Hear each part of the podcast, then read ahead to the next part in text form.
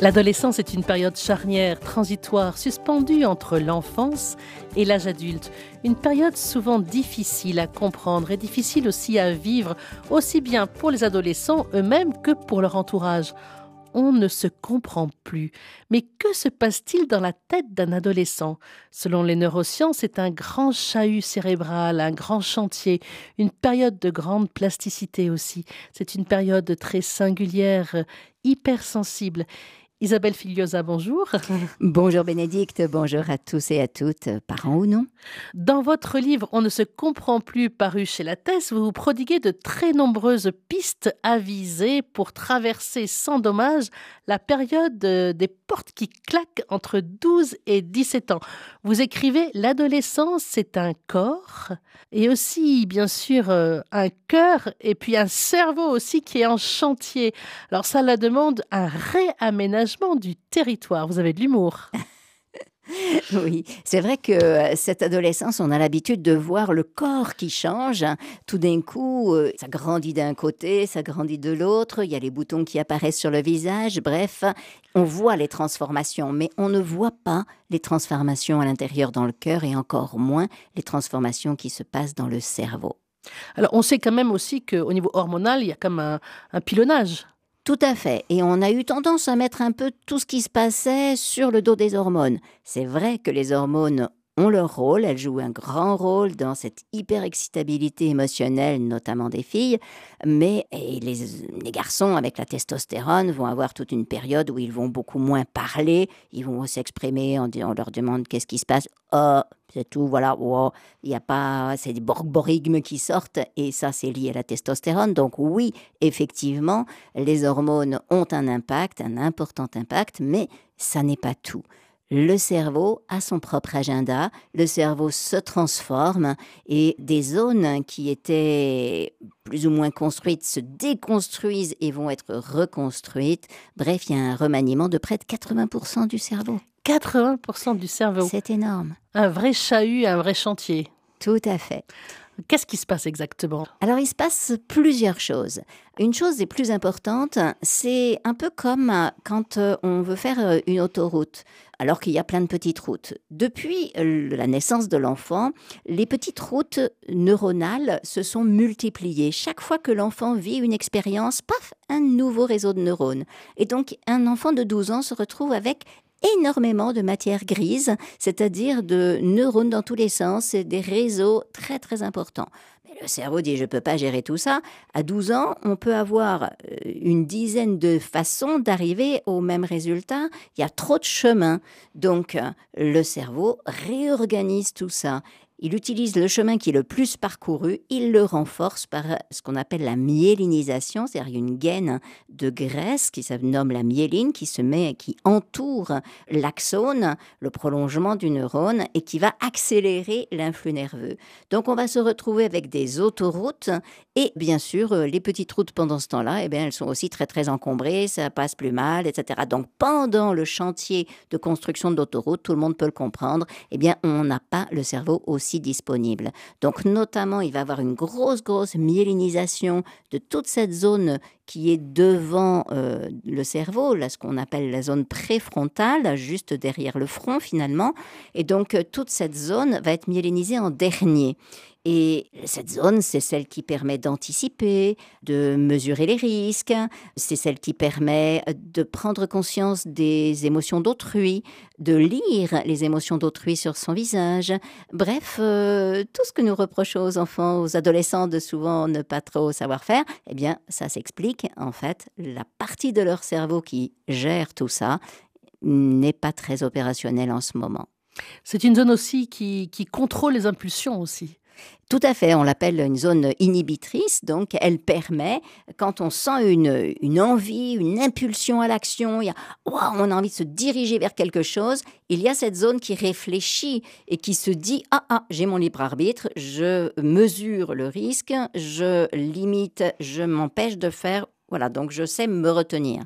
Il y a des études qui ont montré que euh, des adolescents réussissaient moins bien qu'un adulte et surtout moins bien qu'un enfant de 12 ans à une euh, petite euh, expérience dans laquelle on leur met un mot et ils doivent tout de suite cliquer pour faire oui ou faire non, etc. Bon, il s'agit en fait de s'empêcher de cliquer si la réponse n'est pas bonne. Et donc, les adolescents ont beaucoup plus de mal à s'empêcher de cliquer rapidement qu'un adulte ou même qu'un enfant de 12 ans. Donc la difficulté à inhiber ces comportements, ça va avoir toutes sortes de conséquences. Oui, on le voit bien, les adolescents, souvent, ils réagissent au quart de tour. Ah ça, c'est à cause de leur amygdale. Ils ont une amygdale, donc l'amygdale, c'est cette toute petite zone dans la zone limbique, hein, au centre du cerveau, qui réagit au stress. Et à la période de l'adolescence, à cause de l'hyperstimulation et la multiplication de la testostérone et des récepteurs à testostérone sur l'amygdale, elle devient hyper réactive. Donc euh, les adolescents ont peur un peu de tout et euh, vont tout de suite partir en agressivité, c'est-à-dire c'est en réaction de stress en fait, j'attaque. Donc euh, on regarde un adolescent avec tendresse, il nous regarde dans les yeux, il nous dit mais pourquoi tu me regardes comme ça? Parce que son amygdale sonne. Et d'où ça vient aussi qu'il parle sans filtre? Eh bien, c'est cette difficulté à inhiber justement. Donc, euh, les mots viennent. En fait, ils ont aussi cette, euh, une capacité incroyable et nouvelle d'associer des idées, etc. Toute leur, euh, leur zone se développe énormément, les zones pariétales du cerveau. Et donc, voilà, ça fuse. Et puis, leurs émotions sont là, brutes de béton. Et souvent, les mots sortent et hum, ils n'arrivent pas à, s'empêcher de les dire et ils les regrettent souvent juste après. En fait, c'est vraiment ces capacités d'inhibition du cerveau préfrontal qui ne sont pas à la disposition des adolescents. Donc, c'est vraiment important de ne pas leur tenir rigueur quand ils disent des mots qui dépassent leurs pensées. La vie est un art. RCF. Isabelle Filiosa, vous nous expliquez ce qui se passe au niveau du cerveau. On s'est déjà dit qu'il y avait beaucoup de changements physiques, on les connaît plus. Par exemple, on sait qu'en deux ans, ils peuvent grandir de 14 à 24 cm. Vous écrivez ça dans, votre livre. Il y a énormément d'informations d'ailleurs dans votre livre. Vous dites que bien sûr leur voix change, on le voit bien, spécialement pour les hommes. on l'entend, oui, ça c'est sûr. On euh, on voit chez les femmes aussi les seins qui poussent. Euh, on, voit, on voit toutes ces choses-là. Et, et comment il est le jeune adolescent face à ce changement de son corps.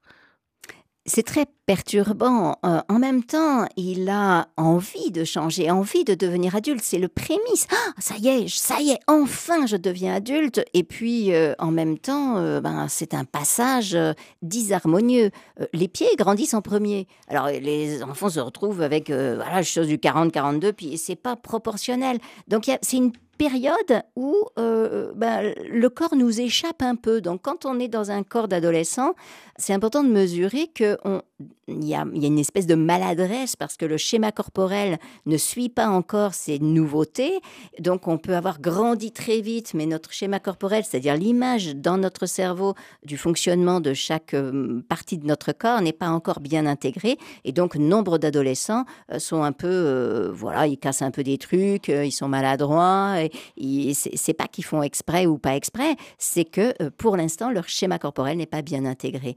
Donc c'est vrai que quand on se regarde dans la glace et quand on est ado, c'est pas facile, pas facile d'aimer son corps. En plus, avec euh, les canons de la beauté, euh, quand on voit, il ne voit que dans les journaux, les filles notamment, toutes ces photos qui sont retouchées, elles ne savent pas toujours qu'elles sont retouchées et même si elles le savent mentalement, elles voient quand même, elles ont envie de correspondre et évidemment, euh, ben, leur propre corps à elles, il correspond pas toujours, surtout quand il est en plein dans cette évolution de l'adolescence. Comment expliquer que souvent leurs corps sont déjà des corps d'hommes ou de femmes, mais que leur cerveau ne suit pas finalement Oui, ça c'est assez troublant. On, voit alors à la fin de l'adolescence, hein, vers 16 ans, on a un garçon, une fille qui a une taille adulte, qui euh, parle comme un adulte, qui construit des choses dans sa tête, il vous tient des discours et lui, il est adulte. Il vous dit qu'il sait, etc. Mais voilà, si on regarde un petit peu plus à l'intérieur de son cerveau, eh bien, la zone préfrontale, elle n'est pas encore finie de se myéliniser. Elle ne terminera de se myéliniser qu'à 25 ans. Et oui, l'adolescence, en réalité, au niveau du cerveau, ça se termine que vers 25 ans, c'est-à-dire ça se clôture complètement. Et donc, euh, forcément, l'ado de 16 ans n'a pas encore toutes les compétences d'un adulte, et c'est important que nous le mesurions, parce que si nous attendons de lui les mêmes réactions que d'un adulte, on va forcément être déçu et le mettre lui dans une position où, comme il ne pourra pas atteindre nos demandes, il ne pourra pas remplir nos attentes, il risque de se dévaloriser, de manquer, de perdre de l'estime de lui. Donc vraiment, mesurons, ils sont grands, mais ils sont encore petits à l'intérieur.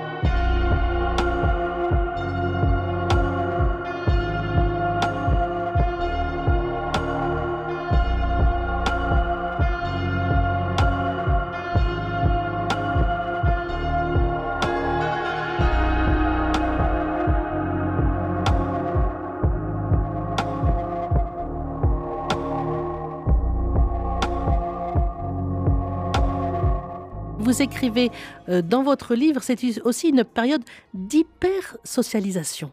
On sait bien, on voit bien les ados souvent en bande. Oui, tous les systèmes de l'attachement se reconstruisent, se, se, redéfinissent. Quand un enfant est petit, il est attaché à sa maman, à son papa, à ses parents, et il est rassuré dès lors qu'il voit papa-maman. Pour un adolescent, le fait de voir son parent ne va pas déclencher la même sécurité intérieure voire même, et ça c'est aussi important qu'on le mesure, c'est physiologique dans leur cerveau. Lorsque un adolescent est avec euh, des copains et que apparaît sa mère, eh bien, ça ne va pas du tout déclencher l'ocytocine comme quand il était plus petit. Ça ne déclenche pas l'hormone de l'amour. Au contraire, ça déclenche le circuit de stress. Donc, euh, ça le met en situation de dire des choses qui vont pas forcément être très sympathiques à sa mère et pour se valoriser auprès des copains parce que, en réalité, le plus important à cet âge-là, c'est se relier avec euh, le groupe, se relier euh, avec les autres du même âge, de la même tribu. Donc, oui, il se promène en tribu, il cherche à être les uns avec les autres. Ça ne veut pas dire que les parents ont moins d'importance. Hein. D'abord, quand on n'est pas en présence des copains, les parents sont hyper importants et le réservoir d'amour a besoin d'être rempli.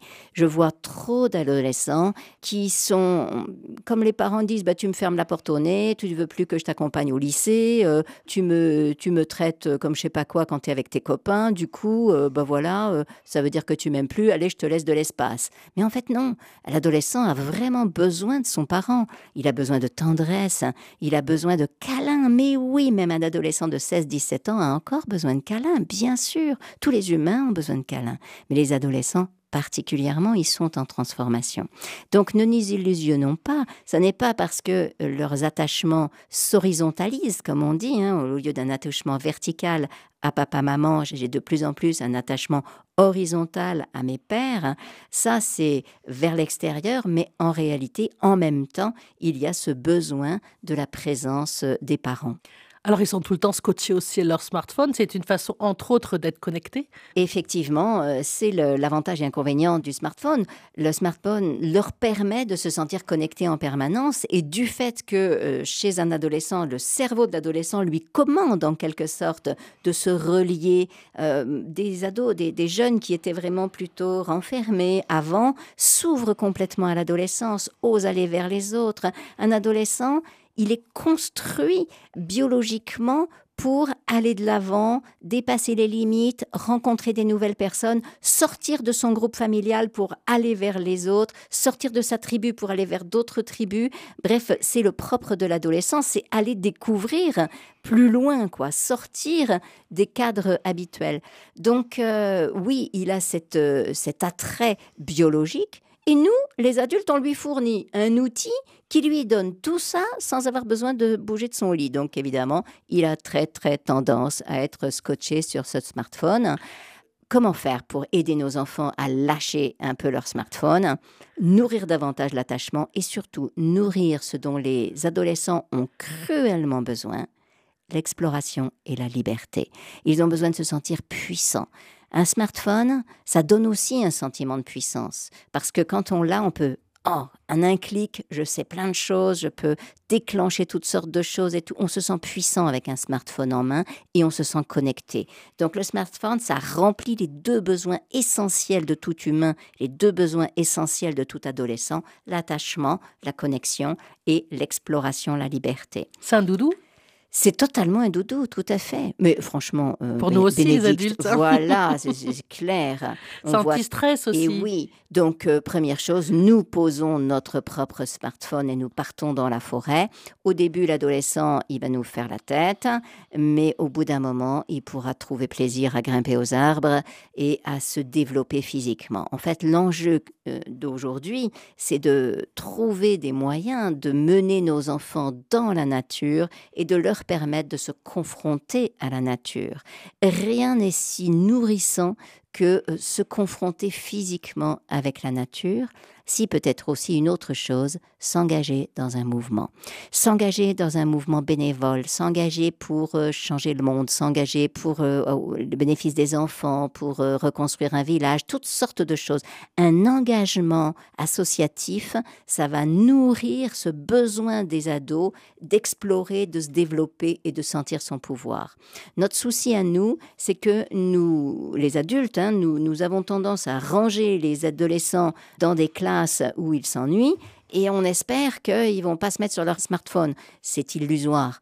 Donc nous avons à leur fournir le cadre qui va leur permettre de développer leur fabuleux pouvoir. Mais comment faire euh, pour inviter, par exemple, un jeune à partir un samedi ou un dimanche à, la campagne Ah non, non, non, Bénédicte, on ne se contente pas d'un samedi ou un dimanche. Là, on n'aura jamais le temps.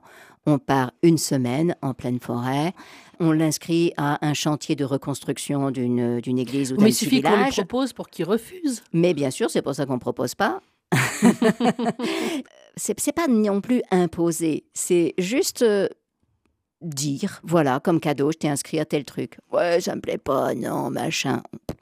En fait, les ados ne cherchent que ça ils n'ont pas du tout envie d'être sur leur smartphone. Ils savent que ça mène vers la dépression, ça les mène à être dépendants, voilà, ça ne les rend pas heureux.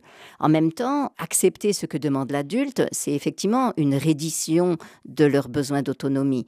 Donc ils ont à la fois besoin d'autonomie et d'être guidés, accompagnés. Ils ne demanderont pas spontanément pour la plupart d'entre eux, euh, papa, s'il te plaît, inscris-moi euh, sur un chantier de bénévolat. Euh.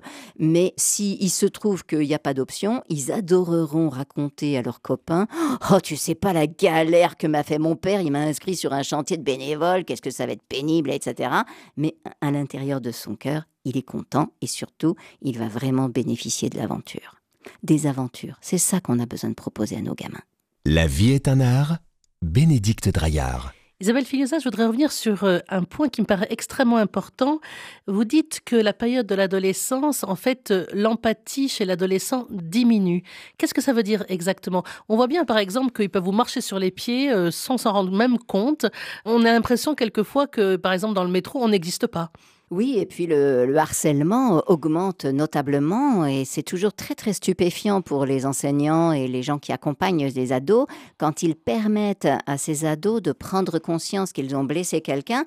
Ils sont émus, mais, mais je voulais pas. Voilà, pour eux, c'est faire une blague, etc. C'est-à-dire qu'il manque une conscience spontanée de l'empathie. Ben, ça, c'est le travail du cerveau préfrontal.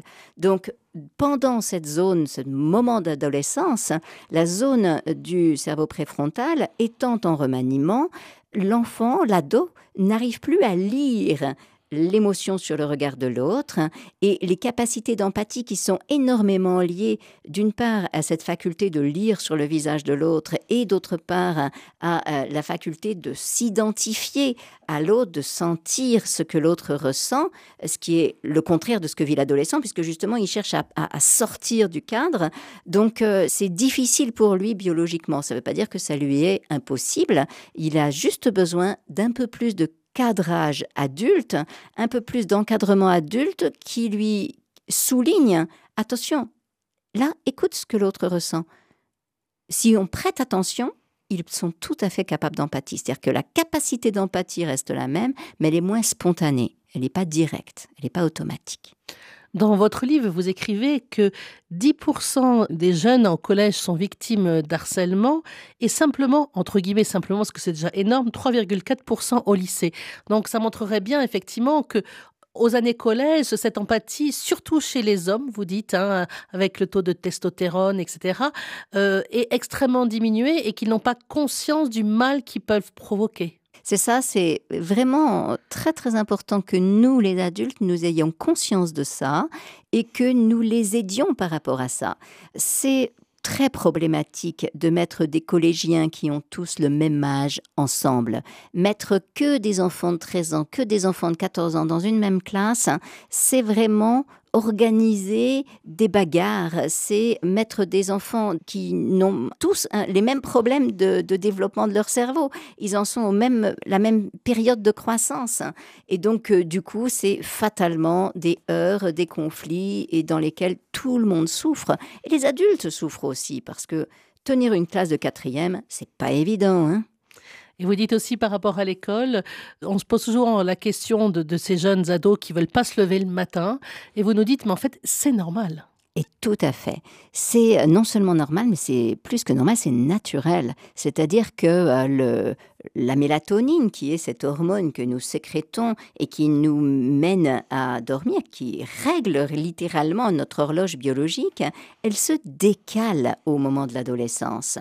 Pour des raisons qui nous échappent encore, elle se décale vers 18 mois, 2 ans déjà. Hein. Très souvent, les tout petits de 2 ans, 2 ans et demi euh, commencent à ne s'endormir que vers 10 heures le soir et souvent les parents sont un peu démunis. Ils se disent mais pourquoi? Donc on essaye de les coucher dès 8 heures et on rame pendant 2 heures jusqu'à ce qu'ils s'endorment mais c'est pareil, au moment de l'adolescence, il y a de nouveau un décalage et on a pu euh, scientifiquement montrer ce décalage de mélatonine. Donc évidemment, il y a des différences parce que comme euh, pour tous, euh, il y a des enfants qui sont plus du matin et d'autres plus du soir.